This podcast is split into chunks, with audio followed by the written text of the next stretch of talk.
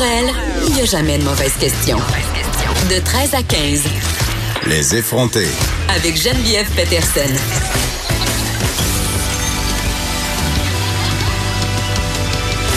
Cube Radio. Salut tout le monde. Gros jeudi qu'on va avoir ensemble. On va se parler que non, non, non, les femmes sans enfants ne sont pas plus heureuses que les autres. Plusieurs médias euh, reprennent cette étude-là depuis une semaine.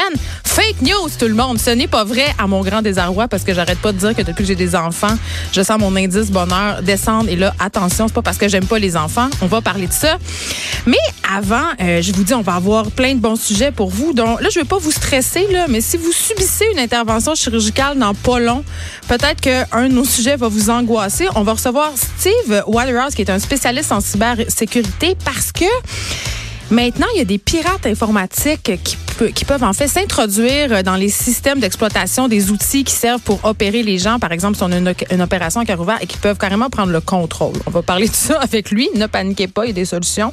On va parler euh, de queer vegan avec Master Bugarici. On va avoir euh, notre nouvelle chroniqueuse Pamela Dumont. Donc vraiment euh, des beaux sujets. Mais en premier, parlons-nous du dictionnaire des vedettes québécoises si vous connaissez pas ça, euh, c'est un compte Instagram que j'adore et je suis pas la seule. Là. Ils ont des dizaines de milliers de followers et euh, breaking news, ils vont sortir un livre. Donc il va avoir un livre, un dictionnaire des vedettes québécoises et le principe est assez simple. En fait, ça le dit, c'est un dictionnaire. Donc c'est des définitions de vedettes euh, assez drôlatiques euh, qui font rire, qui font des fois un, des fois un peu ça nous fait rire un peu jaune. Je vous en lis quelques-unes euh, donc allons-y. On a Hélène Florent, comédienne qui a l'air d'encore surfer sur ses trois années de basket au secondaire pour dire qu'elle est en forme. Donc vous voyez c'est tout le temps un peu piquant, tout le temps un peu c'est très ah mais tiens, on va lire celle-là de Rosémée Témorin qui est notre animatrice du show du retour. Animatrice et auteur dont le nom sonne exagéré même pour un personnage de Like Moi. Ça m'avait beaucoup fait rire, je me rappelle, quand j'avais vu euh, la définition de Rosemée. Bref, vous comprenez le principe. C'est un compte Instagram que j'aime fréquenter. Euh, je vais le matin pour voir ça va être qui la nouvelle vedette. Et là, tantôt, je vais voir. Et, euh, et, là, ils sont à court de vedette. D'ailleurs, ils pourraient me faire. Je lance ça à l'univers. ils sont en train de faire ma grand-mère, tellement ils ont fait tout le monde. C'est peut-être pour cette raison-là qu'ils ont choisi d'introniser Mom Boucher.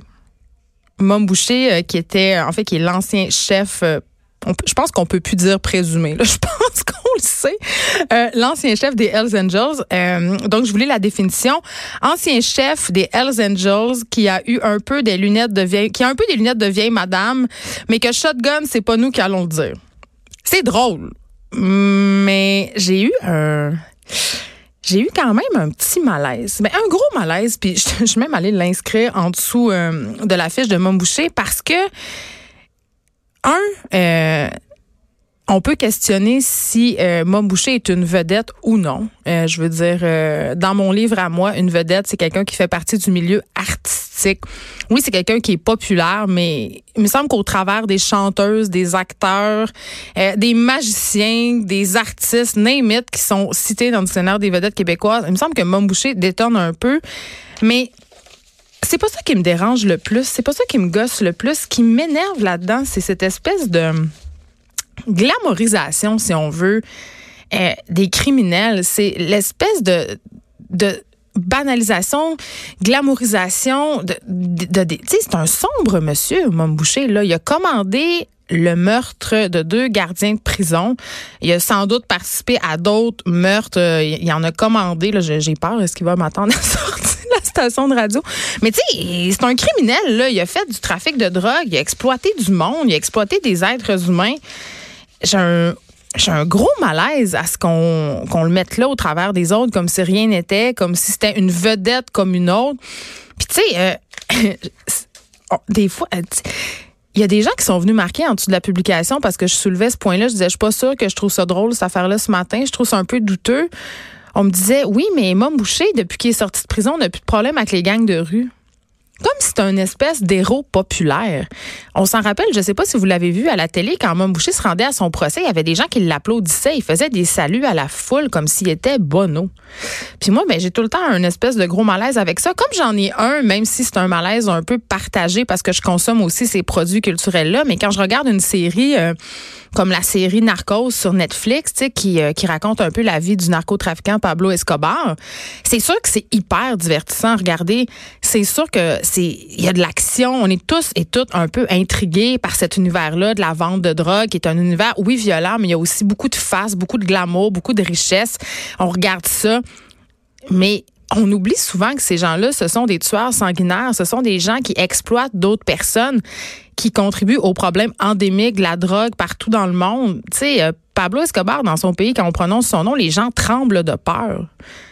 C'est une personne qui a fait des attentats terroristes, qui a participé à des attentats terroristes. Tu sais, je veux dire. c'est la même chose pour les émissions euh, de true crime. C'est-à-dire, ici, on a, euh, on a un tueur si proche tout le monde aime ça, regarder ça, mais à chaque fois que je regarde une émission comme celle-là, je me dis, mettons que c'est mon frère ou ma soeur ou ma mère qui s'est fait tuer, là. Puis que là, il y a une émission de télé où on me raconte dans les moindres détails son meurtre, qu'est-ce qui s'est passé, les motifs, qu'est-ce qui nous a rendu là? Je, me dis, ça doit faire quelque chose à ces gens-là. Ils doivent être, être excessivement euh, troublés par tout ça. Puis en même temps, on le sait, là, euh, les séries de true crime, les séries de détectives, c'est le genre le plus populaire, c'est ce qui pogne le plus, c'est ce qu'on aime le plus. Et là, j'ai envie de vous parler de l'effet de catharsis. C'est pourquoi on regarde ça? Est-ce qu'on regarde ça pour vivre des émotions fortes? Est-ce qu'on regarde ça euh, pour en quelque part pour voir des affaires que nous-mêmes, on se permettrait jamais de faire? Tu sais, quand on regarde une série comme Dexter, par exemple, qui est un tueur en série euh, qui est vraiment sympathique, on le rend sympathique parce que il tue des gens qui le méritent, entre guillemets. Mais il y a tout il y a vraiment quelque chose derrière tout ça qui me met profondément mal à l'aise. Mais je sais pas où me situer. Tu sais, j'avoue là, j'ai ri quand je l'ai regardé la définition de Mom Boucher. J'ai trouvé ça drôle. Puis après ça, j'ai ri un peu. Genre, je me dis, mais ça n'a pas rapport qu'il soit là. C'est c'est inconvenant. Mais j'ai envie de savoir ce que vous en pensez, vous, de ça. Est-ce que vous en consommez? Euh, est-ce que vous aimez les criminels? Est-ce que vous vous intéressez à la vie, euh, je sais pas moi, de Pablo Escobar, euh, de Mom Boucher? même plus proche de nous, il y a des gens qui sont passionnés des résultats ou qui, qui tripent sur Al Capone. Est-ce que vous pensez que c'est légitime qu'on porte ces personnes-là? Au même rang qu'on les justement qu'on fasse d'elles des vedettes. Venez mais envoyez-moi un message sur Facebook, venez m'écrire ça. Euh, est-ce que c'est OK, est-ce que ça vous fait rire vous autres la joke de Mom Boucher sur le dictionnaire des vedettes euh, québécoises? Moi ça me fait rire mais j'avoue que ça me fait rire un peu genre. Maintenant les femmes, les femmes sans enfants ne sont pas plus heureuses que nous vulgaires mortels. On rit mais il y a des dizaines de médias dans le monde entier qui ont rapporté euh, cette nouvelle-là, mais évidemment, c'est pas une nouvelle, ce sont les résultats d'une étude qui a été menée par un chercheur qui s'appelle Paul Dolan. Euh, c'est un Britannique et euh, il a fait, bon, évidemment, une étude qui est aujourd'hui contestée, dans laquelle il affirmait que le sous-groupe de la population le plus heureux est celui des femmes qui ne se sont jamais mariées et qui n'ont jamais eu d'enfants. Parce que selon lui, OK, le mariage aurait des répercussions positives sur la santé des hommes, mais négatives sur la santé des femmes. Ça, jusque-là, je, on dirait que je peux y croire. Mais il y a une phrase qui me fait, là, ça va vous faire rire, gang, ça me fait bondir. Euh, Paul Delan a affirmé aussi que les femmes mariées, écoute, sont heureuses lorsque leur conjoint se trouve dans la pièce, mais se sentent malheureuses dès qu'il est absent. Vous avez bien entendu. C'est comme si moi je me, je me c'est comme si je me pouvais plus que mon chum soit dans le salon puis dès qu'il s'en va, je, ressens de la détresse psychologique. Est-ce qu'on est dans le fond il nous traite de dépendante affective? Je sais pas trop qu'est-ce que ça veut dire cette phrase là. J'ai l'impression qu'il y a plusieurs femmes mariées qui au contraire se sentent plus heureuses quand leur mari sac leur camp. Mais ça c'est moi puis c'est pas une étude très très endémique. Mais euh, nonobstant ce fait là, euh, évidemment je comprends pourquoi on s'est emparé de, cette donnée-là puis que ça a fait un peu boule de neige parce qu'évidemment, la question de la maternité, c'est une question qui est au centre un peu de l'identité féminine puis on gosse beaucoup les filles avec est-ce qu'il faut avoir des enfants, est-ce qu'il faut, est-ce qu'il faut pas avoir des enfants? Puis moi c'est une, discussion que j'ai beaucoup avec mes amis quand, qui ont pas d'enfants encore, tu sais, je leur dis j'adore mes enfants mais je leur dis quand même hey, pense-y comme il faut. Parce que même si tu te fais croire que ta vie va, va pas changer, que tu vas continuer à aller au francophonie avec ton enfant dans le dos, ça, ça va pas être ça qui va se passer. Donc, c'est sûr que le résultat de, de cette étude-là allait être pris, mais le problème avec la démarche de ce fameux euh, chercheur, c'est que les données qu'il a utilisées comparent pas les femmes qui ont eu des enfants avec celles qui ont jamais eu d'enfants. Il a pris celles qui ont des enfants à la maison et celles qui n'ont pas d'enfants à la maison.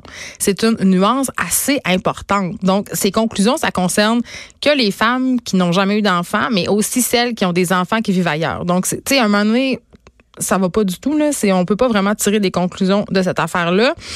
Et euh, en fait, ce qu'on ce qu'on constate en se penchant sur une vraie étude, c'est que les femmes non mariées sans enfants à la maison sont légèrement moins heureuses que les autres.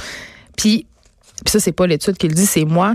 J'imagine que ces femmes-là, peut-être, ressentent moins de bonheur parce qu'on est tellement socio-construites. On nous vend tellement l'image de la famille, de la mère épanouie, que les, que certaines femmes, quand ils n'ont pas accès à ça, ont peut-être l'impression d'avoir passé à côté de quelque chose, d'avoir raté leur vie. Donc euh, voilà, je voulais rétablir euh, les faits. J'ai plus de raison d'être jalouse des femmes qui n'ont pas d'enfants. je trouvais ça drôle de vous en parler.